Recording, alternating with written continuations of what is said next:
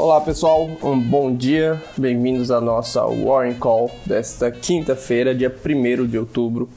O meu nome é Iago, eu sou analista de conteúdo de mercado aqui da Warren e sou eu quem vou trazer as principais notícias do dia que aconteceram nesta quarta-feira, último dia de setembro, e também na agenda do dia.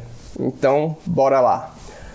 O número de empregos formais criado em agosto superou o de demissões pelo segundo mês consecutivo. É o que aponta os dados do CAGED, Cadastro Geral de Empregados e Desempregados, que foram divulgados nesta quarta-feira. O, o relatório conta com uma abertura de mais de 249 mil novas vagas de empregos com carteira assinada. Nos setores, a indústria liderou as contratações do mês de agosto e no quesito de regiões, o melhor saldo foi o do Sudeste. Entretanto, em 2020, o saldo ainda é negativo. Durante esses oito meses do ano, foram perdidos mais de 849 mil empregos.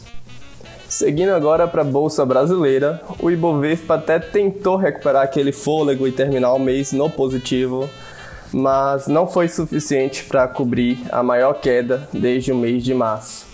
O acumulado do mês de setembro ficou negativo em 4,80%. No dia, na quarta-feira, o Ibovespa subiu 1,09%. Nos destaques, com a elevação para Outperform pela Credit Suisse e o aumento da demanda de aço, a Companhia Siderúrgica Nacional foi um dos grandes destaques positivos do dia, que subiu aí 7,70%. E fora do índice, a Local Web chamou a atenção dos investidores ao operar em alta nesta sessão. Na noite da terça-feira, dia 29, a companhia anunciou a aquisição da startup Ethos, que desenvolve soluções em redes sociais para empresas. Vale lembrar que na quarta-feira passada, dia 23, a empresa fechou um acordo uh, pela Social Miner, então ela está focada em, em aquisições para o crescimento. E sendo bem recebida em seu primeiro dia na B3, a Boa Vista deverá trilhar um caminho de crescimento daqui para frente. O sucesso se deve em parte ao fato da empresa compor um setor novo na B3 de análise de crédito, o que ajudou a atrair muitos investidores que buscam a diversificação nas suas carteiras. A Boa Vista mira novas aquisições com caixa adquirido no IPO. E do outro lado do índice, as ações da Equatorial Energia empurrou o setor de saneamento para baixo. Isso aconteceu depois que a empresa não levou o leilão de saneamento em Alagoas na noite desta terça-feira, o qual foi vencido pelo consórcio BRK. Nas bolsas americanas, as ações subiram também nesta quarta-feira, em um dia um tanto quanto volátil. Os investidores precisaram avaliar um primeiro debate presidencial, um tanto quanto caótico, e continuaram a observar o desenvolvimento entre os legisladores do Congresso na corrida por novos estímulos fiscais. O S&P 500 subiu 0,83%. No mercado de juros, as taxas deram uma trégua. Em um movimento de ajuste técnico, as taxas curtas para janeiro de 2021 caíram cerca de 1% aí nesta sessão.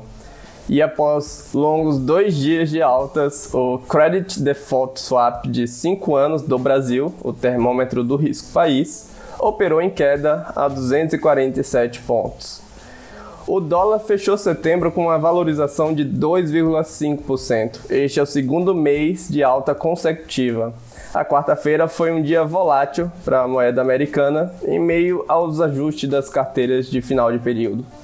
A Petax encerrou uma cotação de R$ 5,64, uma baixa de 0,2%.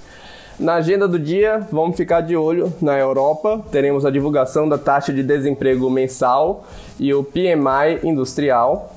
Nos Estados Unidos, teremos a divulgação de pedidos de seguro-desemprego semanal o índice de preços de consumo pessoal mensal e o PMI industrial e de serviços mensal.